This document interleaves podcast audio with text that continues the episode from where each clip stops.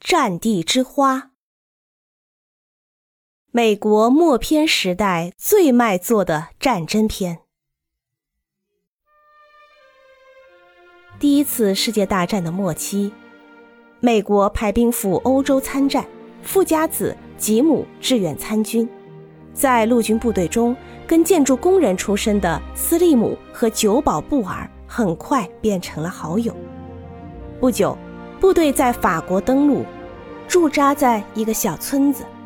吉姆在那里认识了法国姑娘梅里桑德，两人很快便燃起了爱火。但不久，美国部队奉命开赴前线，吉姆被迫离去。梅里桑德在军用卡车后紧追不舍，吉姆遂脱下军靴抛给她，表达自己对她的爱意。